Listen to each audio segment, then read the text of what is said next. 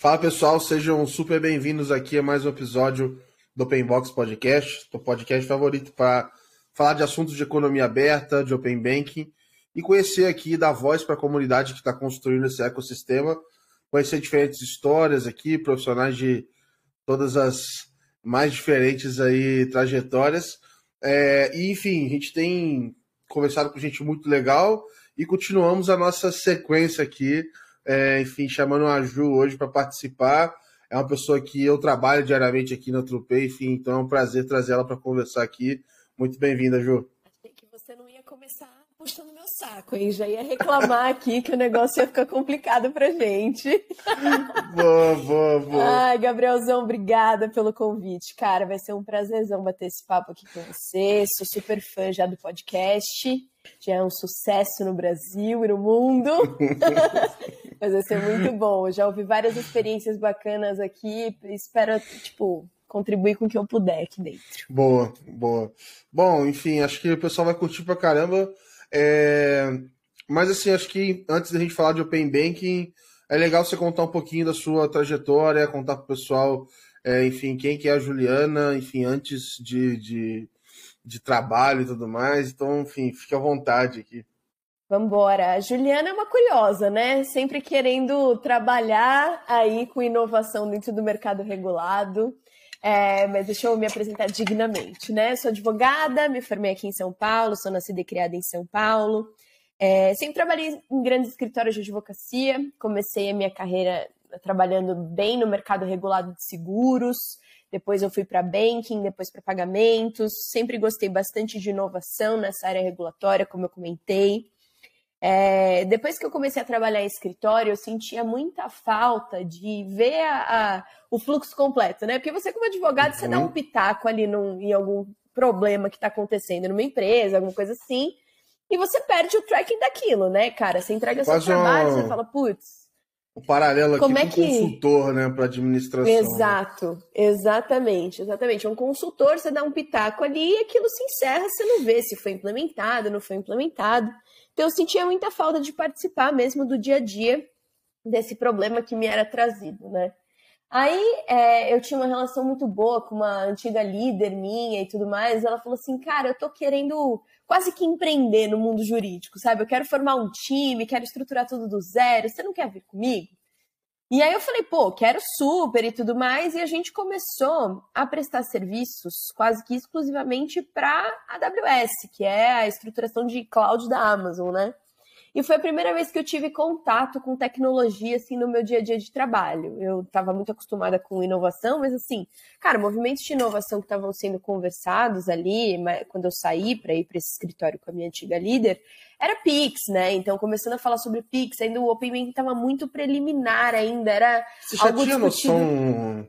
Uma dúvida, você já tinha noção de negócio, assim, como é que foi talvez aí a parte de tecnologia, que a minha sensação é que, é, até comentei acho que no outro episódio, assim, cara, como é que o advogado, né, a advogada pega toda a parte jurídica e precisa entender o negócio para conseguir entender também a parte jurídica, como é que, sei lá, em que momento que talvez tenha sido essa virada, assim, para essa bagagem. Que tem que abrir a cabeça num nível, né? Porque quando você tá na faculdade, não te ensinam a entender o dia a dia uhum. de uma empresa, né? Você acaba, uhum. putz, tem tanta variável para considerar ali nessa na entrega de um trabalho, num parecer que você tem que dar, é uma coisa muito complicada mesmo.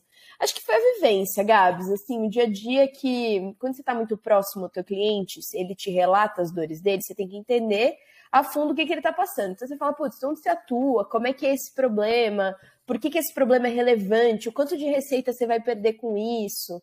Acho que você faz meio que uma avaliação de riscos ali sobre o que a pessoa está te trazendo, né? Uhum. E, e, fazendo muito isso no mercado regulado, você acaba entendendo muito de regulamentação, né? Porque você acaba comparando o problema com o que está escrito na regulamentação, com o que pode ser feito, não pode. Eu acho que eu uhum. acabei vivenciando isso no dia a dia mesmo na prática, sabe? Eu não, não fiz um curso assim, ai, nossa, empreendedorismo para advogados. Não, foi na marra mesmo, a gente no dia a dia ali entendendo o que, que o meu cliente queria. E aí foi quando eu tive o primeiro contato com tecnologia, cara, que eu fui entender como é que funcionava um cloud computing, um negócio, uhum. como é que funcionava armazenamento de rede. Ah, eu, assim, eu não entendia nada disso. Eu gostava de tecnologia, mas eu gostava do que eu via no site uhum. da web, né? No front ali, eu, né? Não sabia como é que funcionava para codar aquilo. Uhum. Então, eu tinha. Aí eu falei, cara, quer saber? Interessante isso, hein? Aí sim eu fui estudar, Gabs. Aí eu falei, putz, para eu conseguir conversar com o desenvolvedor, para ele me trazer o problema, porque assim, uma coisa é você conversar com um administrador, né, que talvez fale a mesma língua que eu, um pouquinho mais diferente. Agora, alguém que fala totalmente a língua diferente como um desenvolvedor. Nossa, que conversa. Como é que eu ia ajudar o cara a estruturar uma API em algum lugar, sabe? Se eu nem sabia o que, que era uma API. E aí foi que eu comecei a estudar também direito e tecnologia atreladas, então fui estudar blockchain, como é que funcionava machine learning, é, para entender mesmo o funcionamento de um aplicativo. E foi aí que eu comecei a flertar com o Guia Bolso. Comecei a flertar com o Guia Bolso. Guia Bolso já tinha uma proposta super inovadora no mercado. Eu acreditava muito na gestão financeira, acredito ainda, né? Na gestão que ano que era isso, mais ou menos? Foi 2019. 2019. Legal. Comecei a, a, estudar um pouquinho mais sobre gestão financeira e ver o quanto ela conseguia mudar, né? E é um gran, uma grande dor do brasileiro ter, conseguir controlar as finanças, né? Conseguir entender principalmente as finanças e gerir gastos. Então isso me atraiu muito. Eu falei, putz, tecnologia, mercado financeiro, é, PFM, acho que eu vou nessa. E eu fui nessa, cara. Eu, quando eu fui nessa, Legal. eu descobri o maravilhoso mundo do pré-Open Banking, porque a gente não tinha Open Banking ainda. E é, aí... É, 19, acho que se se estavam falando de, de regulação, uma discussão bem inicial, assim. É, tinha um grupo de trabalho ainda, tá? Consulta pública estava rolando ainda, né, no ah, Banco tá Central, bom, tá e aí tinham grupos de trabalho que discutiam todas as partes da consulta pública. Então, tinha grupo de trabalho de fraude, tinha grupo de trabalho, e a gente lidava com isso dentro das associações, né? Então, todas as associações do mercado, a BIPAG, a BEX, é, uhum. a BBC, a Febraban, todo mundo discutia muito sobre o que seria a regulamentação do Open Banking. E aí, em 2020, efetivamente, que veio a regulamentação e tudo mais. Mas, cara, eu sempre gostei muito de é, dessas novas ondas dentro do Banco Central, sabe? Então, assim, o Pix, é, o Open Banking, agora a parte de recebíveis e registradoras. Então, eu sempre gostei muito de estudar essas inovações trazida, trazidas pelo Banco Central. Claro que sempre tem modelos e inspirações de fora, ou até o que é melhor para o ecossistema, mas é sempre um diferencial, né, para o mercado que é amarradão, uhum. assim, que nem o, o mercado financeiro, que já tem tanta tradição, tem tantas coisas já muito padrões, né, anos assim rolando, esses movimentos de disrupção, eles são bem interessantes assim de serem estudados. Legal, legal.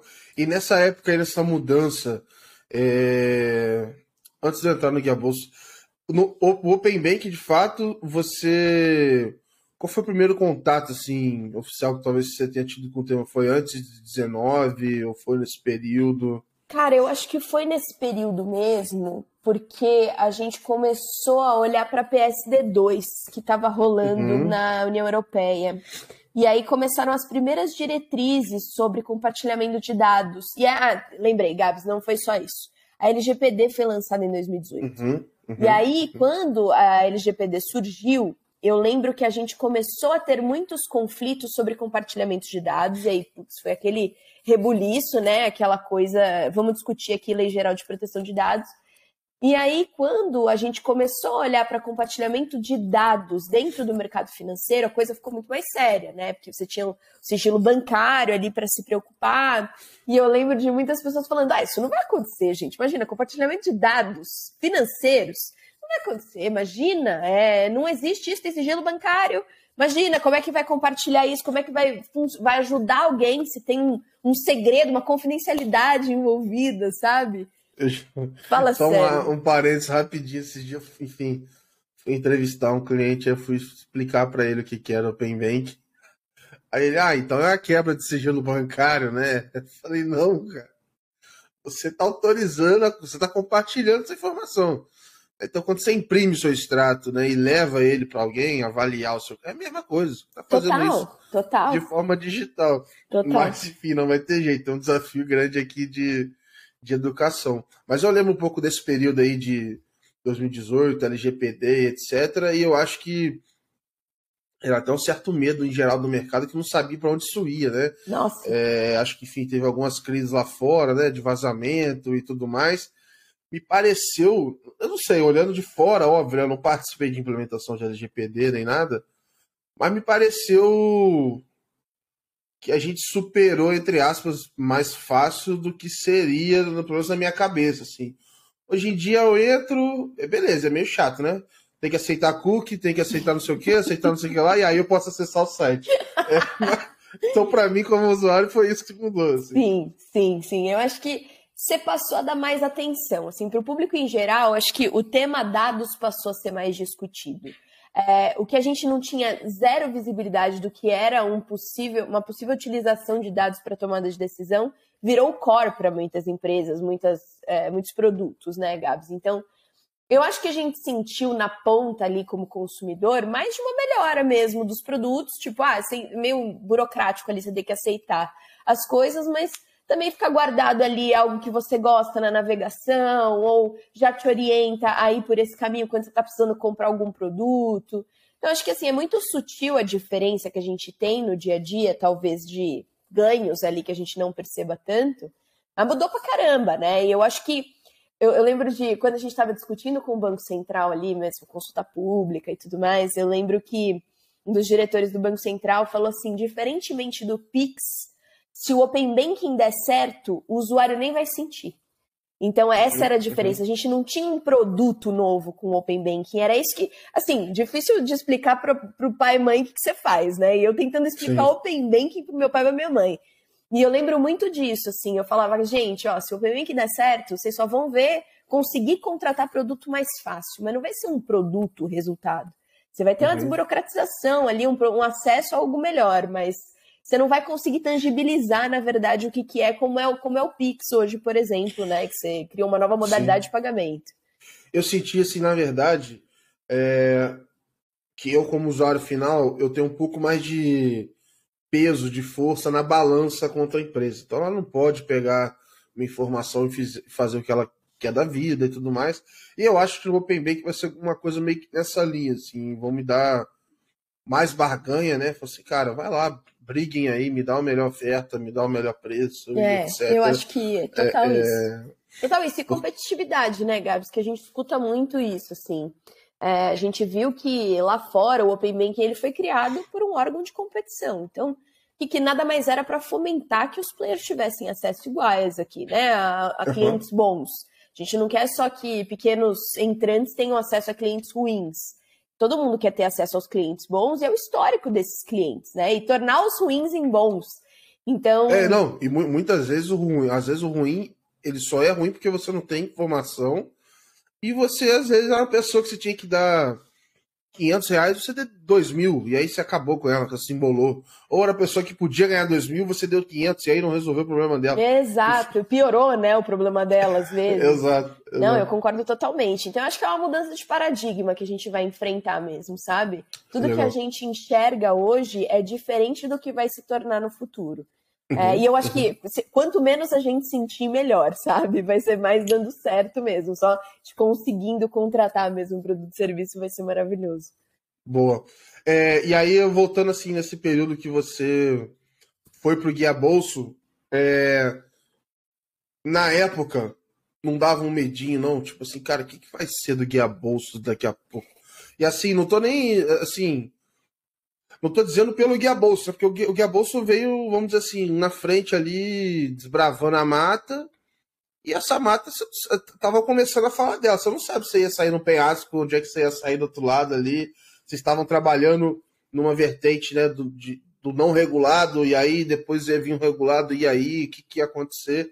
Como é que foi essa decisão assim no começo? Você está perguntando para a advogada se ela, tem, se ela tinha medo do risco? É óbvio que eu tinha medo do risco, Gabriel. Pelo amor de Deus, meu filho. Quando eu cheguei lá, nossa senhora, eu é, quando eu entendi propriamente o que o Guia Bolso fazia, né, estando lá dentro, eu sempre confiei muito no produto e eu sempre confiei muito no resultado que esse desse produto poderia trazer, né, para a sociedade. Só que eu, como uma boa advogada, pensei que como seu cliente na semana passada que falou o quê? E o sigilo bancário? Falei, uhum, gente, uhum. como é que a gente está pegando informação bancária desses clientes? Como é que eles estão topando? Passar senha para gente, dar acesso ao Bankline, era um negócio assim muito impensado, né? É, e, e eu, eu, testava mais uma vez meus pais de cobaia aqui nesse, nesse podcast. Eu testava muito com os meus pais, assim, ah, pai, ó, trabalha aqui no Guia Bolso, conecta aqui sua conta. Meu pai falou, imagina. Bota tua tô senha fora, aí. tô fora, o que que é isso, hein? E aí eu comecei a ver que existia uma estratégia de entrada, né? Não é uma comunicação, ela tem que ser muito específica para ganhar a confiança desse usuário. É, e aí, quando eu comecei a ver o Guia Bolso, a gente tinha lá dentro, né, o pilar de gestão financeira. Então, quando começou o Guia Bolso, ele tinha um pilar, que era a gestão financeira. Você conectava suas contas e aí você conseguia gerir, putz, meus pagamentos, como é que eu tenho que me programar, em qual a minha parte lembrança do, mês... do Guia Bolso, Fala. ela é muito pré-histórica, deve ter sido, sei lá, 2016, sei lá, 15, 16, alguma coisa assim. E na época tudo era tosco, né, na internet, assim. E eu lembro do Zep, e aí as, um monte de conta minha, tudo em vermelho, misturado cartão com conta e tal. Mas eu tava lá tentando, tentando compartilhar as coisas. Cara, e você sabe que o primeiro contato, agora que você me falou do que lembrou disso, o meu primeiro contato com o Guia Bolso foi uma matéria da Veja. Você tem uma noção? Eu vi na capa da Veja o Ben e o Thiago, assim, falando sobre o produto, uma disrupção, assim, e tudo mais. E aí esqueci, meu, nem lembrava daquilo mais quando eu fui fazer Caramba. entrevista, sabe? Eu só achei interessante na época, assim, falei, nossa, que legal, que tecnológico, né? Olha. Nossa, gestão... eu acho que eu já tinha visto eles no, no Cubo, contando que tinha saído da McKinsey, eu, eu vim mais pro lado da, da história, tá refrescando aqui a memória. É, então, a gente passa a lembrar, né? Eu lembro que era gestão financeira na palma da mão, porque uhum. era um uhum. negócio assim com, com smartphone e tal. E aí, quando eu, eu, comecei, é, eu, eu, entrei no Guia Bolsa, eu vi que a gente tinha lá o pilar de gestão. Então era para isso mesmo e tudo uhum. mais. E aí, Gabs, quando eu comecei a ver os planos, o roadmap do Guia Bolso de dentro, eu falei, cara, essa galera é ambiciosa, hein? Porque além disso, eles queriam estruturar dados para que o cara tomasse as decisões dentro do app. Então, ia rolar, começar a estruturar o pilar de curadoria, que era assim, pô, eu me organizei financeiramente aqui, vou adquirir os produtos que eu não tenho acesso geralmente, mas que estão uhum. conectados nesse marketplace aqui para facilitar a minha vida. Pô, achei genial, cara. Eu falei, putz, você faz tudo no mesmo aplicativo. Gere as tuas contas, vê quando você tem mais dinheiro, quer investir? Contrata um investimento. Ai, puta, esse mês ficou apertado, quero pedir um empréstimo. Já tá ali também. Falei, gente, isso aqui é animal. Então, assim, era um negócio que eu não via em nenhum outro aplicativo, sabe? Assim, o que a gente uhum. tinha de, de benchmark era tudo fora do país. Então, quando eu comecei a olhar, eu falei, gente, isso aqui é grande, cara. Tem, tem é, bala para ser muito grande. E aí, o terceiro pilar que foi implementado quando eu estava saindo do Guia Bolso, né? Na verdade, a gente ficou seis meses de operação, acho com isso foi o pilar de transações, porque quando a gente pedia a senha dos usuários, né, no, quando o usuário baixava o app do Guia Bolso, é, a gente colocava um disclaimer bem grande, né, para as pessoas confiarem, ah, não movimentamos de forma nenhuma a sua conta, né? Acho que era o, o principal elo de confiança que eu tinha para conduzir ali com o usuário. E quando a gente estruturou o pilar de pagamentos, a gente ia movimentar a conta do cara, claro que a pedido dele. Mas como é que a gente tira esse primeiro naquilo, né? elo né? de ligação? Como é que eu ia falar para ele que eu ia ter a senha dele, mas não ia movimentar qualquer hora que eu quisesse, sabe? Então, acho que o trabalho é. também de comunicação do time lá dentro foi muito importante. Porque quando eu saí, a gente tinha, cara, 6 milhões de usuários. Era um Isso que eu te perguntar. Cara, 6 milhões. Violento, assim, era muito grande. O negócio pegou legal e... Pelo menos 6 milhões de consentimento, é mais que o que tem no Open Banking todo, tipo... Pois é, pois é. É e organizados gente. no back-end, hein? Porque a gente estruturava isso muito bem. Mas era Boa. bem complicado, assim, se você gerir todos esses interesses, né? E gerindo a parte financeira do cara, que mais uma vez é super delicado. Então era um negócio super legal. E aí, é, o segundo viés do Guia que me atraiu muito também foi a prestação de serviços B2B. É, a gente está falando uhum. aqui do B2C, né? Que era a parte de organização financeira, transações, curadoria, e tinha a parte de serviços de dados para empresas. Então, cara, como é que o cara automatiza a decisão de crédito dele, como ele melhora a concessão de contas de pagamentos. Tudo isso Guia Bolsa usava dados financeiros para fornecer inteligência. E aí, quando Legal. a gente surgiu com isso também, Gabs, foi um problema porque, cara, como é que a gente também cria confiança de que a gente não está passando dados, né? Do cara que me confiou ali, eu fiz todo o processo de confiança com esse cara como é que uhum. eu vou também garantir para ele que os dados dele não vão ser repassados, sabe? Que vai eu ter... acho que eu peguei um pouco da... do crescimento dessa fase, porque foi bem quando eu estava olhando o Open Bank no Itaú, já de fato já estava vendo a implementação do regulado e tudo mais. E aí eu vi as propostas, tipo, olha, eu tô há não sei quantos anos pegando consentimento, vendo extrato, olhando para os clientes, cara, eu entendo desse extrato, consigo te tirar insight, consigo te fazer gerar valor mais rápido é... E aí nessa época eu via muito lá o Thiago Alvarez lá fazendo podcast meio-dia, quarta-feira, e aí Eu tava falando, você me via lá então, hein? Porque eu participei lá, Tiagão. É, e o Thiago é um cara muito disruptivo, Gabs. Ele pensava muito fora da caixa, assim, pro tempo, sabe? É, ele estava sempre à frente do tempo. Ele e o Ben são grandes exemplos, assim, de pensamento fora da caixa. É, eu lembro que ele falava assim, gente, é, quando você vai contratar um aluguel, por exemplo, você já está fornecendo o seu olerite. Eu estou facilitando a sua vida aqui, entendeu? Então, assim, exatamente. abrir os dados não é necessariamente o problema aqui. O brasileiro está acostumado com essa abertura de dados. Aqui é, na verdade, a forma de fazer isso. E para mim, desbloqueou uma nova caixa na minha cabeça com isso, sabe? Legal, legal. É, é legal. é muito legal você ver também o dia a dia, Gabs, que você me perguntou no começo, assim, Putz, quando você começa a ouvir esse tipo de coisa, você fala, gente, as pessoas pensam muito bem, cara. Olha que loucura que esse cara tá pensando aqui. Às vezes você fica tão adstrita ao mundo jurídico que olha as ideias que você pode estar perdendo, né? Então, sempre foi muito rico participar das discussões com business, com produto, porque a gente tinha sempre essa outra visão ali do outro lado da moeda, né? Beleza, falei que isso aqui vai funcionar ou não vai funcionar, mas como vai funcionar? Então, ver isso na prática era muito legal também, sabe? Legal, legal.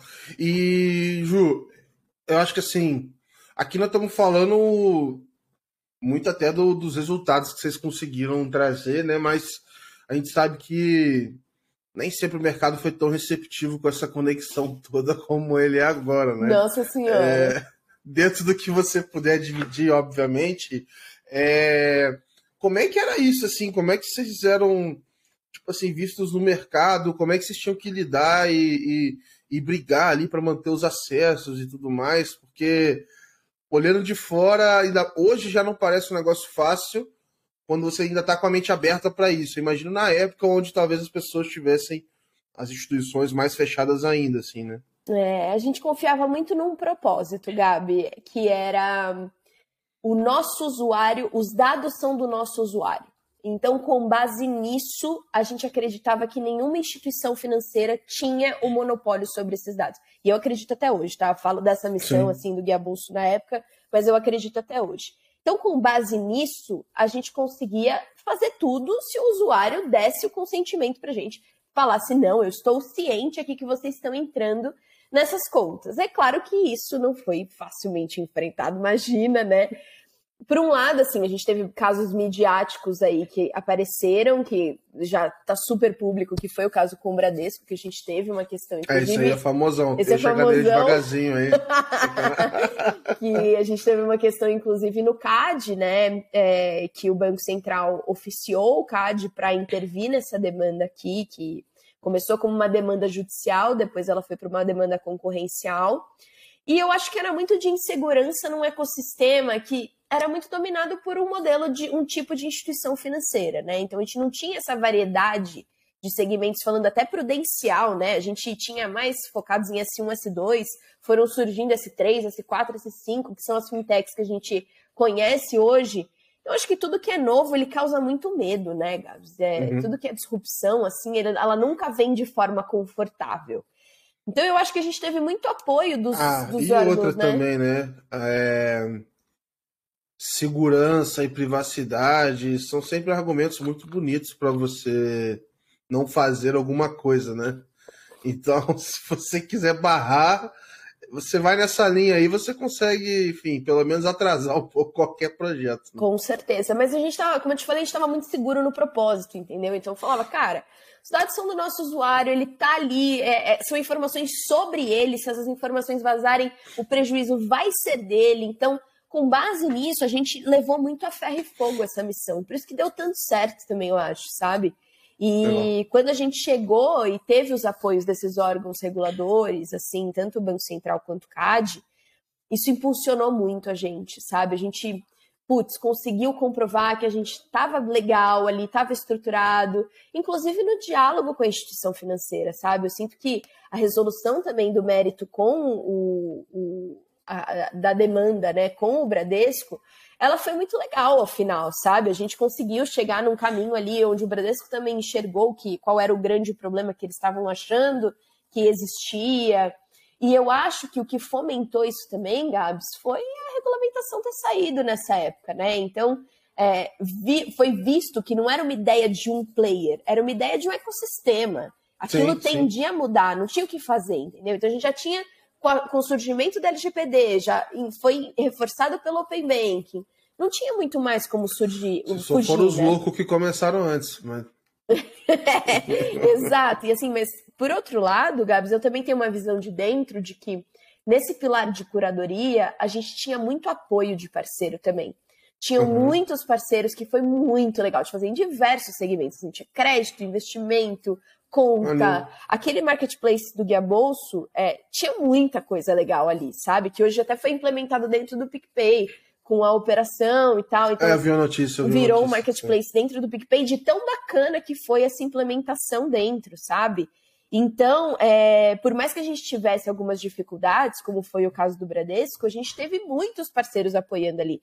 Eu lembro aqui do BV, a gente tinha parceria estratégica, putz, a gente ofereceu muito tempo é, cartão com Amélios, tinha a Orama de parceira de investimento. Então, foi um negócio muito legal de construir, sabe? Eu olho para trás hoje e falo, Bacana. nossa, que bom que a gente teve também tantos apoiadores, sabe? Que acreditavam ali no dia a dia do negócio. E a gente, inclusive, legal. foi mais do que Open Banking, né? Porque ali a gente tinha parceria com investimentos, que era, já teve Warren e Orama, e depois a gente teve com é, seguros, que era Use ali dentro também, sabe? Então Pô, já era o, o, prelúdio do Open Finance também, sabe? Foi muito legal, muito legal. Não, e assim, não tem como a gente não citar para qualquer pessoa que está entrando no Open Bank, acho que o Guia Bolsa é a melhor explicação. Você ganha uns 10 minutos de conversa. Ah, tem, sabe o Guia Bolsa? Ah, sei. Então aí daí você isso, começa a falar isso. o resto do, do, que que é e, e, tudo mais, assim. Mas aí a gente tinha um grande desafio também, né, Gabs? Porque como a gente começou a tratar dados e fazer essa agregação de dados, a gente meio que não se enquadrava em nenhuma figura regulada, né? E aí começou a surgir a discussão de, putz, legal, a gente faz o pré-Open Bank. Mas o Open Banking só pode ser acessado por instituições autorizadas a funcionar.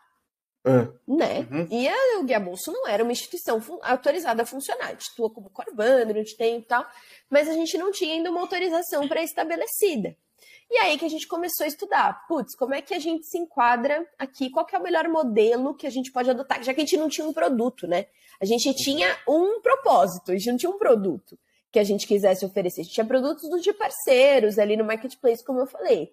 Então, essa decisão ela foi muito estratégica também, sabe? De, porque a gente começou é, pensando no AISP, que tem na, no Open Banking da União Europeia, de UK, que é o agregador de informação, né? Financeira ou não financeira, enfim, depende muito do modelo. Mas esse modelo de agregação de dados em geral, ele não ia ser regulado pelo Banco Central. E é, aí, não está aqui, né? A gente não tem essa figura. Ele dependia de uma aprovação do Congresso. Então, assim, era um negócio que ainda estava muito preliminar aqui no Brasil. E a gente falou, cara, como é que a gente vai confiar nisso para conseguir atuar, né? Vai demorar uhum. demais, talvez eu não tenha acesso ao, ao Open Banking propriamente dito, e eu quero muito participar do Open Banking. Eu lembro do, do Thiago e do Ben falando, gente, a gente nasceu para isso, a gente tem que estar tá lá, uhum. vamos, vamos lá nesse, nesse propósito. E aí a gente começou a olhar o PISP, que hoje virou o iniciador de transação de pagamento, que é a figura mais simplificada, né, de instituição de pagamento dentro do Banco Central, não detém conta, né, ele não liquida ali a operação, ele só inicia as operações é, comandadas ali para uma, uma instituição ou pelo próprio usuário.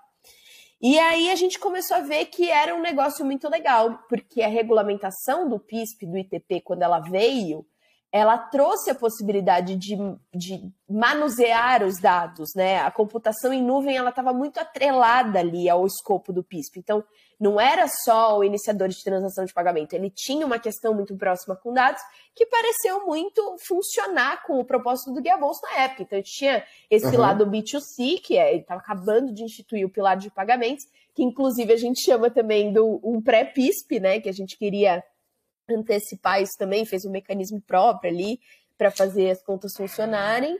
Eu lembro de ter visto, é...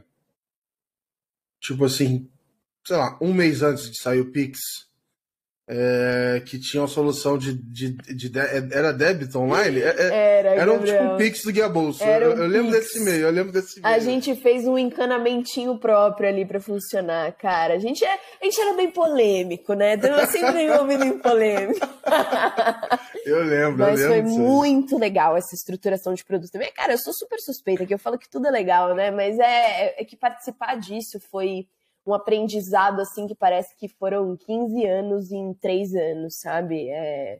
E a movimentação do mercado também acompanhou muito, foi acho que uma fase muito grande de mudança na prática, assim, então eu acho que foi muito importante presenciar isso. E aí, quando a gente também estruturou esse pilar de transação, foi exatamente isso que a gente estava pensando. Cara, vamos fazer aqui o cara conseguir transferir a zero custo e cair no dia. Como é que a gente consegue estruturar um mecanismo para cair no dia esse valor aqui na conta dele? E, putz, a gente juntou um time ali que era muito monstro, muito monstro. Uhum. E que conseguiu estruturar isso, e o Banco Central falava: Olha, tô de olho em vocês, hein? Tomem cuidado tal. Mas sempre, Ai, cara, o diálogo com o Banco Central sempre foi muito legal também. O Banco Central apoiava muito as iniciativas, porque é, essa parte de pró-competição é, é muito do Banco Central, né? Tá muito nessa agenda uhum. BC Hash, BC do Banco Central. Então eu acho que eles sempre tiveram ali também para apoiar, para inclusive fazer benchmark, sabe? Eu lembro que Sim. quando a gente começou a estruturar as diretrizes do Open Banking mesmo nos grupos de trabalho, então o manual do Open Banking mesmo ali no, na autorregulação, na parte de autorregulação da regulamentação, é, o Banco Central falava muito com o Guia Bolsa, sabe? Ah, como é que vocês fizeram esse, essa interface aqui? Ah, por que, que vocês chamaram essa API e não essa aqui? Uhum, como é que vocês estão estruturando os dados para compartilhar? Como vocês colocam é, as traduções aqui? Tá, puxou o extrato, como é que vocês traduzem isso aqui dentro? Então era muito legal, a gente conseguia fazer um trabalho a quatro mãos bem bom ali com, com o Banco Central. E aí, Ju, como é que era agora a curiosidade mesmo sobre hum, time, dia a dia, tipo, quem mais estava no legal, é, o quanto você olhava para coisas internas, o quanto participava de, de GTs, ia lá nas discussões, porque é meio também um cobertor curto ali, né? Você tem que atender o regulador, mas você também tem ali o dia a dia. Tenho curiosidade de saber assim como é que era. Nossa, eu estruturei um time super poderoso que tá comigo aqui na True hoje, né? Porque eu não sou doida. eu falei, quem passa por esses desafios aqui topa qualquer coisa, então vamos para recebível agora. boa, boa, boa. Então, Gabs, era. Cara, é como eu te falei, a gente tinha um time. É, acho que todo mundo fala isso, né? Puxa a sardinha pro lado, mas a gente tinha um time muito competente dentro do Gabus, cara.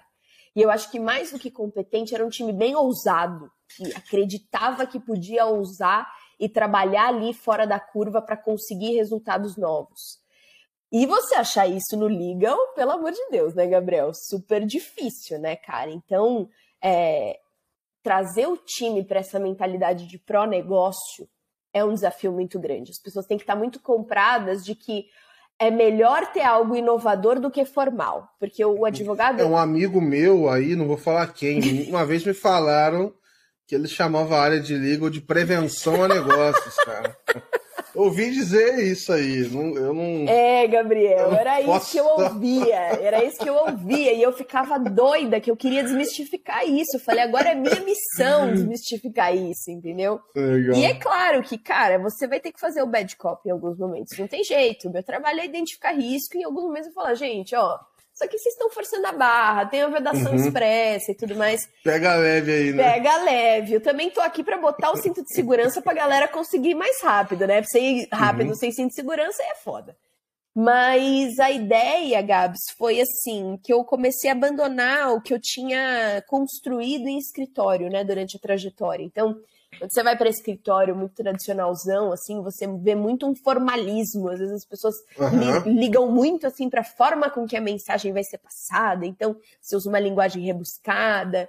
Isso nunca se comunicou comigo, sabe? Com o meu propósito. Eu falava, gente, ninguém tá entendendo nada. Por que, que vocês estão falando desse jeito, sabe?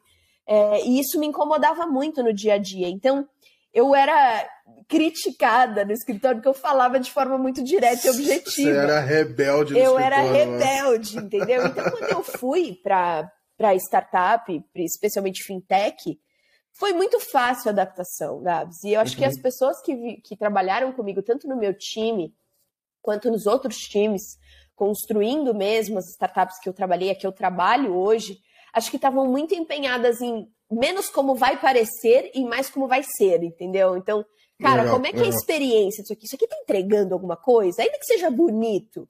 Você bota o paletó no bode, ele ainda é um bode, entendeu? Então, ninguém estava preocupado com isso ali no dia a dia. A gente queria fazer acontecer. E quando as pessoas querem fazer acontecer e elas entendem o impacto que isso tem se elas, elas deixarem um pouco de lado aqui, nossa, esse espaçamento duplo tá Roma 15 aqui, é, e começam a prestar atenção no conteúdo do que está sendo tratado, eu acho que tem tudo a ver, sabe? Tem tudo a ver comigo, tem tudo a ver com o que eu acredito, tem, tem a ver com passar a mensagem de forma clara, e eu acho que com isso a gente conseguiu desmistificar muita coisa dentro do direito, dentro dos lugares que eu passei. Então eu passei a ter, cara, é, as pessoas tratando diretamente áreas de produto, trazendo assim, ó, gente, vamos tomar essa decisão aqui em conjunto, que eu nunca imaginei que fosse possível, sabe? Eu sempre tinha, eu falei, cara, a galera tem medo, né? O jurídico é foda e tal. Vamos chamar eles quando tiver já mais definido. Aí a gente. é isso. Chama só para rolar isso aqui, que aí, putz, se não der, já, já temos um plano B e tal. Mas Exato. era bem essa ideia, Gabs. E aí o dia a dia era assim, né? A gente tinha a estrutura de time que era o legal e o compliance. Então, o, o legal tocava assuntos de dia a dia como contratos, né? Legal operations. Quando você lida com B2C, você tem que tomar muito cuidado como você vai comunicar com o seu consumidor, né? Com o seu usuário. Então, é, o meu time sempre foi muito atento, assim, de passar a mensagem clara, de um, num tom de voz gentil. Não quero patronize ninguém, não quero usar linguagem difícil para ninguém cara, principalmente com termos de uso e política de privacidade, que a gente sabia que ninguém lia nada. Então, como é que a gente deixava aquilo, aquela experiência mais fluida na tela, sabe? Pô, eu quero um, é um disclaimer importante aqui, onde é que eu coloco, em vez de deixar só em termos de uso. Então, essa mentalidade, ela bateu muito, assim, porque eu tinha pessoas que sempre tiveram muito bom senso, eu tive trabalho zero de treinar esse time, sempre veio pronto. E o compliance sempre foi também um aliado, cara. Eu enxergava o compliance como um aliado do legal e aliado de todas as áreas que eu trabalhava, assim. É, tanto que as pessoas. É, e você, inclusive, Gabriel, você para de fazer tipo aqui que você fala que é o melhor compliance do Brasil, tá? Porque eu ouvia eu elogio, isso. Eu também. elogio, eu elogio, muito bom mesmo. Brincadeiras aqui, mas eu, eu ouvia isso também, sabe? Como um parceiro, cara, de negócio. Eu também sim, quero bem sim. da empresa, sabe? Eu não quero que a empresa é, acabe em um ano aqui porque foi sem cuidado em alguma coisa. Não, vamos fazer junto, vamos fazer acontecer. Eu acho que foi muito isso, sabe, Mas acho que você tem um ambiente que te ajuda nisso, porque o, o Guia Bolsa estava posicionado na, no limiar ali da regulação. Aqui na True a gente também está é, num negócio super novo que não está totalmente descrito. Então, vamos dizer assim, é, o legal é o core business também. Assim, a gente tem que, vamos dizer assim, se virar. A gente nasceu porque teve uma mudança legal que permite a gente fazer o que a gente faz ou tem uma alteração ali. Então acho que é um ambiente normal. Agora, realmente, para quem está ouvindo a gente aqui, tá lá, puta, num banco com 7 mil anos. É difícil você falar para essa pessoa, não, vai lá, vai tranquila, fala informal e taca a pau que vai dar certo. Pô, é, é complicado isso aí. É então isso. tem é, ambientes e ambientes, assim. Né? É, eu acho que é mais de saber como passar a mensagem, sabe, Gabi, do que falar de forma informal. Então, cara, ainda que você esteja num banco ou numa seguradora ou em algum outro lugar, você vai ter que falar com pessoas que cara, não, não tem a mesma vivência que você tem. E não digo nem de conhecimento, não. Não passaram pelas mesmas experiências que você passou. Então, como é que você se faz entender? Eu sempre, eu sempre pensava também, gente, ó, meus pais aí sendo usados de exemplo. Como é que eu explicaria isso aqui para os meus pais? E olha, eu tô colocando meus pais como ignorantes aqui, né? Vão me matar. Mas é, de forma simples. Como é que eu falo isso aqui de forma simples? A mensagem para ela ser entendida ela tem que ser entendida por todos os públicos. Então, eu sempre pensava muito sobre isso, sabe? Como é que eu consigo me fazer entender sem me passar de uma forma soberba ou algo do tipo, sabe? E isso sempre me ajudou, sempre foi muito clara ali, ah, é isso que eu quero falar, objetividade, pronto, passei a mensagem, deixa as pessoas também interpretarem algumas coisas, ter tempo para elas pensarem em algumas coisas. Eu acho que era Sim. muito essa forma de lidar, sabe, Gabi? Dava certo por conta disso. Legal. Não, assim, fazer texto grande, muito slide é mais fácil. Agora você resumir isso e explicar a mensagem de forma simples dá um trabalho absurdo, assim. Então, às vezes a gente não fala de forma simples porque não está conseguindo mesmo. E aí tem que gastar mais tempo ainda e, e chegar lá, assim, né? Com certeza. É... Bom, e aí acho que você ficou, você ficou até a compra, depois quando que você veio para True, como é que foi esse período aí? Eu fiquei até o, o desinvestimento, né, que a gente chama, que foi o M&A do, do Guia Bolso para o PicPay. É, Parece PicPay... que foi o M&A um dos mais rápidos do Brasil, isso aí. foi mesmo, Gabs, foi mesmo, assim. É, é, a gente acabou fazendo operação em semanas, é, e tudo foi muito legal, assim, porque as empresas se comunicavam muito, tinha uma cabeça muito parecida é, o PicPay só estava à frente em tamanho, assim, sabe? Em, em porte mesmo do que, a gente, do que eles pretendiam ser. Era como se fosse o next step do Guia Bolso, né? Então a gente uhum. tinha achado ali o next step do que a gente queria ser. E foi muito, tudo muito rápido. E é, quando eu cheguei no PicPay, eu, eu gostei bastante da empresa como um todo, mas eu tava cansada, sabe, Gabs? Eu olhei assim como um todo falei, gente, puta, eu passei por tanta coisa aqui nesse último ano, foi regulamentação nova, ai, faz M&A, faz autorização no Banco Central, eu tava querendo dar uma diversificada ali no que eu tinha olhado de Open Banking até, até o momento. E aí eu, eu tirei os, os dois meses ali pra eu ficar sem fazer nada, sabe? Gostoso. Gostoso demais. é, só que eu não me aguento, né, Gabriel? E aí eu comecei, olhei, trupei, falei, o que, que essa trupei aí tá falando, gente? Olhando a notícia do mercado mesmo, sabe? E aí fui, fui conversar com o Pedro, fui conversar com o Cascas, que são os fundadores aqui da Trupei. E aí eu gostei demais da missão. Eu te falo, o propósito me pega, cara. O propósito me pega na alma, assim. É, e tinha muito a ver com é, transformar a sociedade, transformar a educação financeira. Porque no Guia Bolsa a gente estava transformando a educação financeira da população em geral. E aqui na True a gente está transformando a educação financeira de pequenos e médios empreendedores. E aí é, eu isso se comunicava muito com o que eu sempre acreditei, sabe? É, de mercado financeiro e continuar na área que eu gostava. E todo, esse, todo mundo aqui da True, né? As pessoas, o ambiente, o propósito, era cara, mais uma vez eu tava encontrando o que eu achava que eu não ia encontrar mais, que eu tinha encontrado no Guia Bolsa, sabe? Uma motivação, assim, de ser tão bacana, de surfar uma onda nova regulatória. Então, eu falei, cara, eu vou para aí, vou para aí, não tem nem o que pensar, sabe? É, é muito legal, assim, tinha várias outras propostas muito legais também, mas acabou que, putz, a Trua arrebatou meu coração, assim, eu tive que vir. Ainda bem, né, Gabrielzão? Que a gente boa, se encontrou boa. aqui, né? Exato, exato. Eu acho mais louco assim. É, é... Tem, acho que assim, tem uma mudança de conceito também ali nas registradoras, né? Então, para quem não está inserido, assim, cara, quase que, eu vou falar na teoria, né? Na prática é, é, a teoria é outra, mas tem, tem umas dificuldades no meio. Mas na teoria a gente consegue é, quase que um mercado secundário de recebíveis de cartão de crédito. Assim. Então você cria uma operação, você cria uma obrigação, de, você muda a titularidade, você deixa um contrato que se existir um recebível de maquininha, aquilo acontece determinada coisa. Então, é, é, você consegue destravar o mercado ali de trilhões de reais e fazer várias soluções que não sejam só uma antecipação cara e, e, e, algumas vezes eu vou dizer até abusiva, assim, é, é, é em questão de preço, para um cara que movimenta a economia do país, que é o pequeno e médio empreendedor, assim. Então, é, e eu acho que a é, facilidade é, em operar recebível, né? As pessoas não têm essa dimensão do, da facilidade que é pro consumidor deixar esses recebíveis funcionarem, seja como garantia, seja como pagamento. Uhum.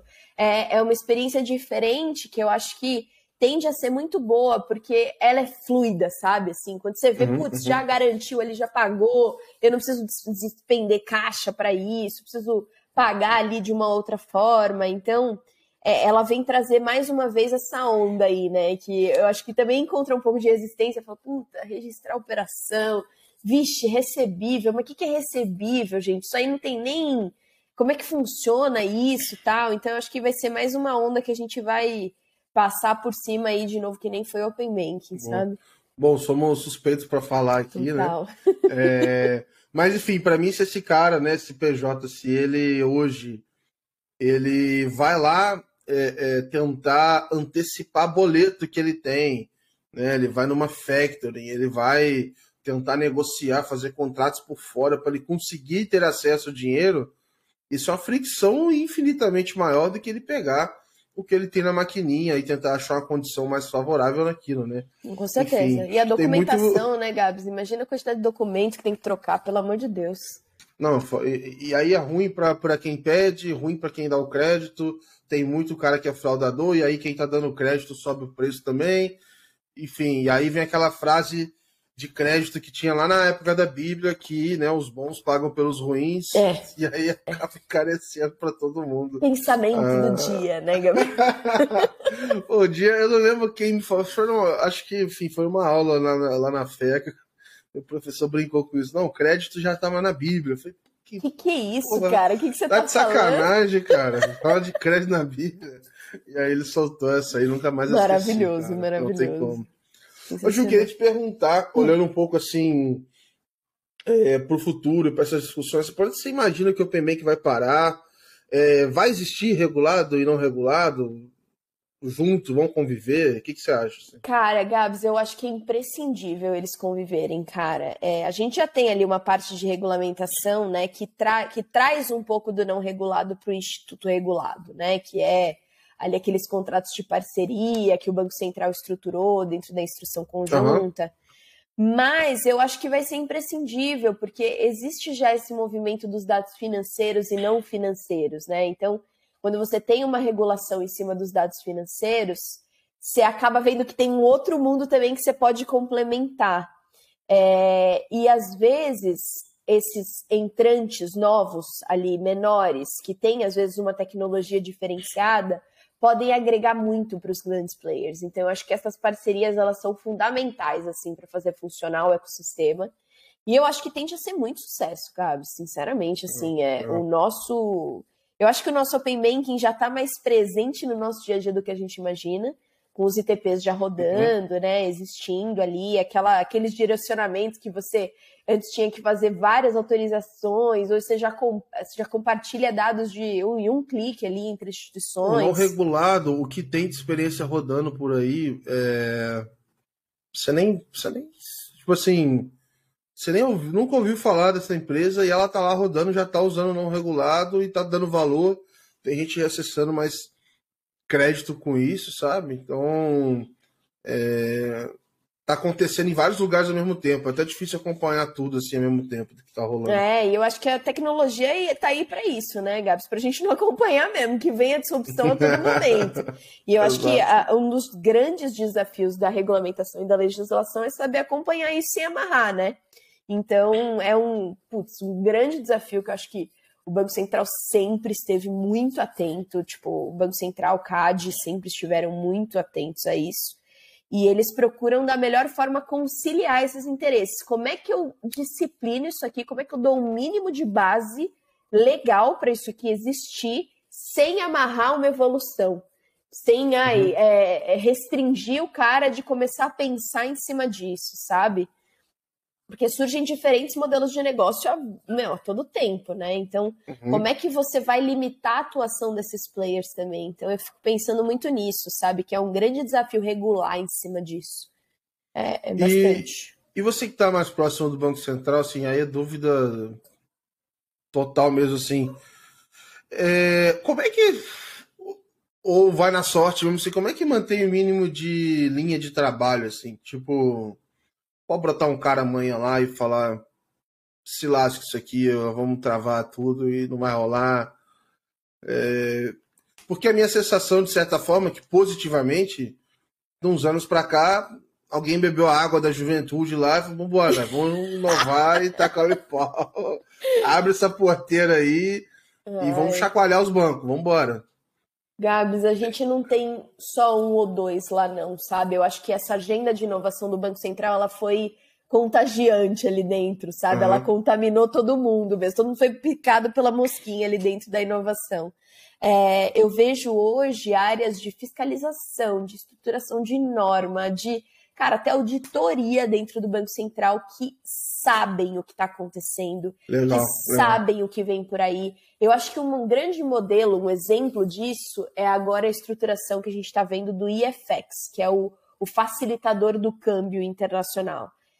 Antigamente, antes Não dessa, antes dessa flexibilização, é que a gente teve a flexibilização da lei do câmbio, né? Então, tá a lei do câmbio era muito antiga, e aí você não tinha tanto. É, cara, essas remessas online, todas essas facilitadoras de transação internacional. TransferWise. Elas sofriam, muito. né? Sofriam com isso. Assim, putz, como é que eu vou me adequar a isso se é uma regulamentação antiga?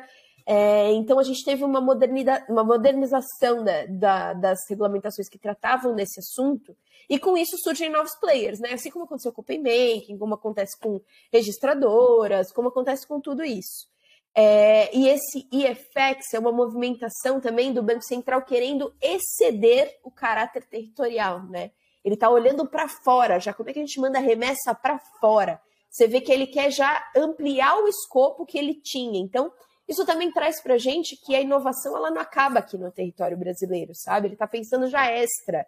E isso, para mim, é um sinal muito positivo, indicativo de que a gente vai continuar inovando dentro do mercado regulado. E aí é o que eu te hum? falo, sabe? Eu acho que hoje não tem mais como voltar atrás, porque se você voltar atrás, a regulamentação se perde com a tecnologia, entendeu? Você vai ficar ultrapassado, uhum. você não vai saber o que está acontecendo, não vai tomar as melhores decisões, seja de crédito, de débito, o que você quiser oferecer. Então, assim, o, o regulador ele está muito atento a isso. E querendo ou não, ele tem que estar tá on board disso, sabe, para fazer acontecer.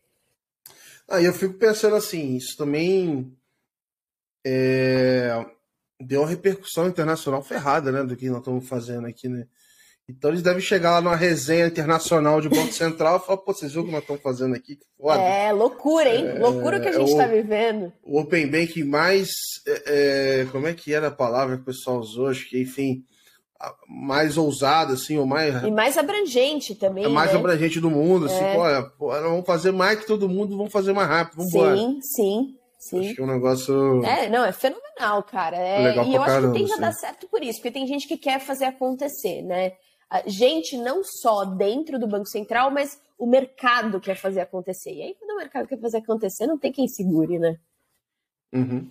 Eu queria aproveitar, Ju, até nesses minutinhos finais aqui, é, até perguntei para algumas pessoas e para saber um pouco assim de da, da sua visão tipo, como mulher assim no mercado, sabe? O mercado de tecnologia, mercado jurídico, acho que dois lugares aí que não devem ser os mais tranquilos do mundo aí para se navegar. E eu sei que pô, tem muita gente ouvindo aqui que, enfim, é, acaba se motivando também, acaba, enfim, pegando algumas referências.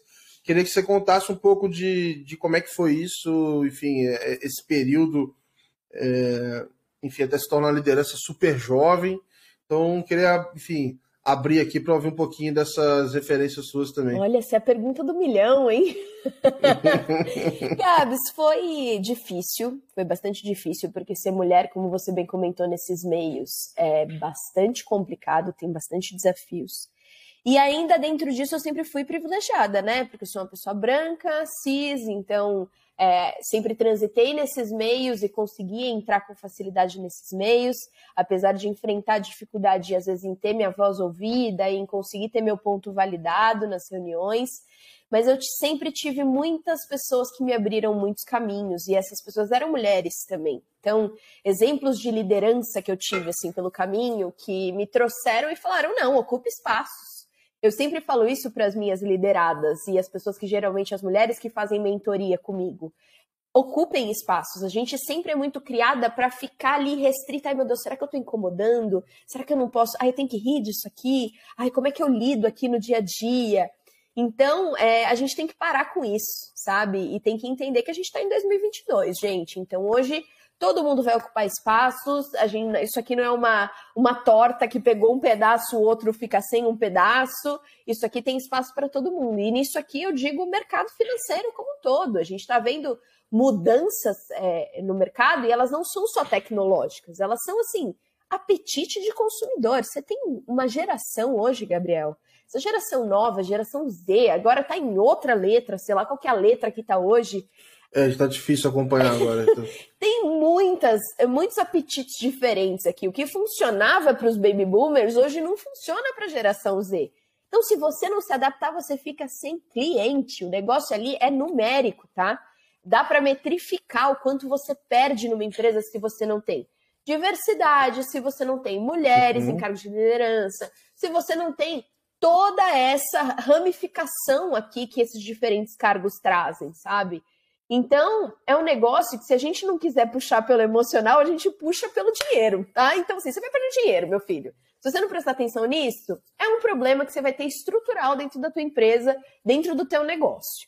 Então, acho que falando sobre isso, é, as dificuldades elas ainda existem. Vou falar que, puta, melhorou, mas não tá melhor dos mundos ainda, né? A gente enfrenta tanta aberração até hoje que é um negócio uma loucura mas eu sempre tive pessoas que me ajudaram. Então, sempre que eu posso, eu sou essa pessoa, entendeu? Já que eu consegui chegar Legal. numa liderança, consegui chegar cedo nessa liderança, pô, que eu consiga trazer mais pessoas aqui para que elas cheguem onde eu cheguei. E que elas sejam ainda mais diversas do que eu sou, entendeu? E tragam outros pontos de vista, outras experiências que eu não consegui trazer ainda e que às vezes geram um insight para o negócio, geram um insight para uma tomada de Com decisão. Certeza uma virada de, de, de mentalidade que, pô, pode representar um puta valor no teu balanço ali também, tá, querido? Então, se não quiser ir pelo amor, vai pelo dinheiro que vai dar certo ali, tá? Isso funciona na prática não dá pra gente ficar criando produtos só com a galera aqui da Vila Madalena. Né? Faria Limers.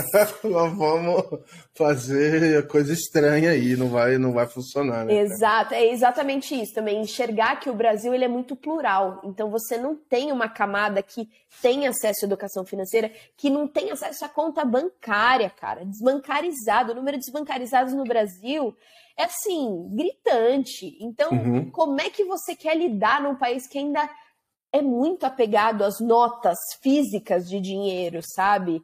Como é que você muda ali? Como é que você implementa um open banking num lugar desse, sabe? Então, é com melhores produtos, é com acesso à educação financeira, é oferecendo melhores oportunidades para essas pessoas. Eu acho que é um conjunto que a gente tem que olhar. Não tem mais tempo de não olhar, sabe?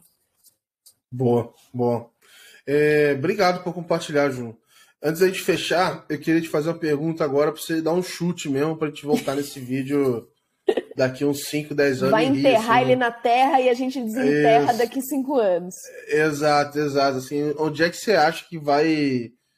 que nós vamos ver assim de.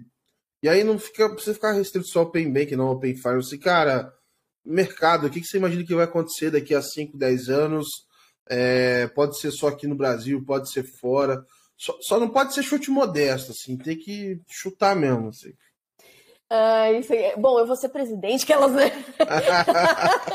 não, a gente já teve aqui um episódio é, que a Ingrid, lá do Link, ela falou assim: olha, eu vou me tornar a primeira mulher presidente do Banco Central. Olha, perfeito, perfeito. Então, de repente, já, ela, ela falou daqui a 10 anos, a gente já pode alinhar aqui, ó. Vou falar com a Ingrid, então, pra gente fazer um bem bolado, que aí eu aprovo as políticas monetárias que ela lançar ali, já faz um negócio legal. boa, boa. Mas, Gabs, eu penso muito que é, a cada vez mais vai se tornar mais simples a experiência que a gente tem de mercado financeiro. Hoje a gente tem uma visão de mercado financeiro muito burocratizada. Então, falando uhum. no geral, aqui você tem contrato para assinar tudo, é instrumento, ai, puta, CCB, duplicata. Eu acho que a gente tende a ter uma experiência muito fluida em tudo que a gente for querer contratar, e muito fácil. Então, esses one click buy, one click alguma coisa, que é a contratação de produtos por um toque só, quanto mais simples e mais acessível a experiência for, eu acho que mais ela escala e mais ela é moderna e, e traz é, melhores frutos para onde ela está inserida. Então, eu acho que o futuro tende a ser assim, cara, você vai ter uma experiência muito boa, dentro do teu celular vai ter tudo, assim, tudo mesmo. Eu não sei nem se vai ser celular mais ou vai ser outro device que a gente vai substituir, tipo um óculos, tipo um fone de ouvido que já tem tudo, ou um chip que você bota na tua cabeça, sei lá. Mas eu tendo a acreditar que tudo vai ficar bastante é, e eu não acho que é centralizado, tá? Eu acho que é descentralizado. Assim, você vai ter muitas coisas, muitas parcerias que vão ter, é, vão tender a se juntar, mas eu acho que vai ter muito player bom oferecendo solução muito rápida e simples e barata. É, e com o avanço da tecnologia, eu acho que só tende a se tornar mais realidade ainda, sabe? Legal. Eu vou dar um viajada aqui, monstra. É, mas assim, você acha que tem algum espaço para ter alguma espécie de tipo de open law, assim, do tipo, cara, sei lá, tudo que é contrato que está atrelado a meu nome eu puxo, dou na mão do meu advogado para ele ver, ou puxa aí tudo que eu tudo que eu assinei sem ler, de repente eu Bold. conseguiria Olha, ousado, ousado. Eu é, acho uma ótima sei ideia. Lá. Acho uma ótima ideia. Acho que com a evolução dos dados também, Gabs, isso tende a se tornar mais realidade, né? Porque hoje lá você consegue pedir ter o relatório completo de dados, né, por conta da LGPD e tudo mais. Olha, centralizar isso em algum lugar poderia ser bom. Você foi até no, no Open Law, eu achei que você ia trazer regulamentação unificada do mundo inteiro. Falei, eita, que ousado! Não, na que regulação ousado. não. Mas já, já rolou essa conversa aqui de Open Bank internacional, assim, de você. Pô, ia ser animal isso, cara. Tipo assim, tu vai mudar de país, você consegue mostrar o saldo que você Nossa, tem no outro, no olha que... país. Então, é isso que eu te falo, olha a experiência, entendeu? São coisas no dia a dia que vão facilitar muito. Eu acho que uhum. o nosso dia a dia tem que ser, tende a ser mais simplificado com essas novas soluções. Eu acredito nisso. Assim, eu acho meio louco, assim, óbvio que ainda é um produto para a mesma galera que a gente tá falando aqui agora aqui, né? Você vai mudar de país e uhum. tal. É... Mas enfim, já discutiu de tudo aqui. Já falamos de Pix internacional, tipo o que o PI tá fazendo lá na Índia e outros países. Enfim, cada, dia vem, vem surgindo uma aí, vai ser, vai ser legal fazer esses compilados. Nossa, aí. vai ser vai... muito legal. Eu acho que esse compartilhamento, é isso que eu te falo, é a descentralização, mas sempre compartilhada, sempre na parceria. São diferentes uhum. pessoas e players trabalhando em modalidades diferentes, mas que juntos se apoiam muito e constroem muito. Eu acho que o futuro tende a ser isso, sabe? Legal, legal. Ju, quero te agradecer aqui pelo tempo. Ainda bem que a gente conseguiu fazer, né? A gente Nossa já remarcou essa senhora, data. Aqui. Esse menino é difícil. Isso aqui era para ser um episódio, sei lá, quatro ou cinco. Era um dos primeiros, a gente foi retrocando, trocando. Boa, Gabriel. Então, super obrigado, viu, pela participação. Eu Pô, foi agradeço, legal demais. cara. Isso aqui para mim é o maior prazerzão estar com você aqui. Brigadão mesmo. Eu que agradeço e é... Enfim, vou deixar aqui o espaço se você quiser deixar um recado final, jabá, propaganda. Estiver precisando de gente no time de liga, a hora é agora de fazer a propaganda. Fica à vontade. Gente, clica no link aqui embaixo. Não, pode, coloque, tranquilo, pode falar que eu coloco. Não, gente, acho que a minha grande mensagem é, foi a que a gente já tocou, Gabs, que é apoiem a diversidade, acreditem na diversidade, seja para negócio, seja para o seu time é, e a gente vai construir sempre um ambiente mais plural para trazer muitos mais resultados. Eu acredito muito nisso e eu acho que no mercado financeiro a gente não foge disso. Esse é o futuro. Boa, boa. Pessoal, então agradeço vocês aí, quem, enfim, acompanhou a gente. Super obrigado mais uma vez. Aí viram essa, essa aula aqui com a Ju. Então, enfim, fiquem atentos aí. Na semana que vem a gente solta mais um episódio. Super obrigado e grande abraço. Valeu, galera.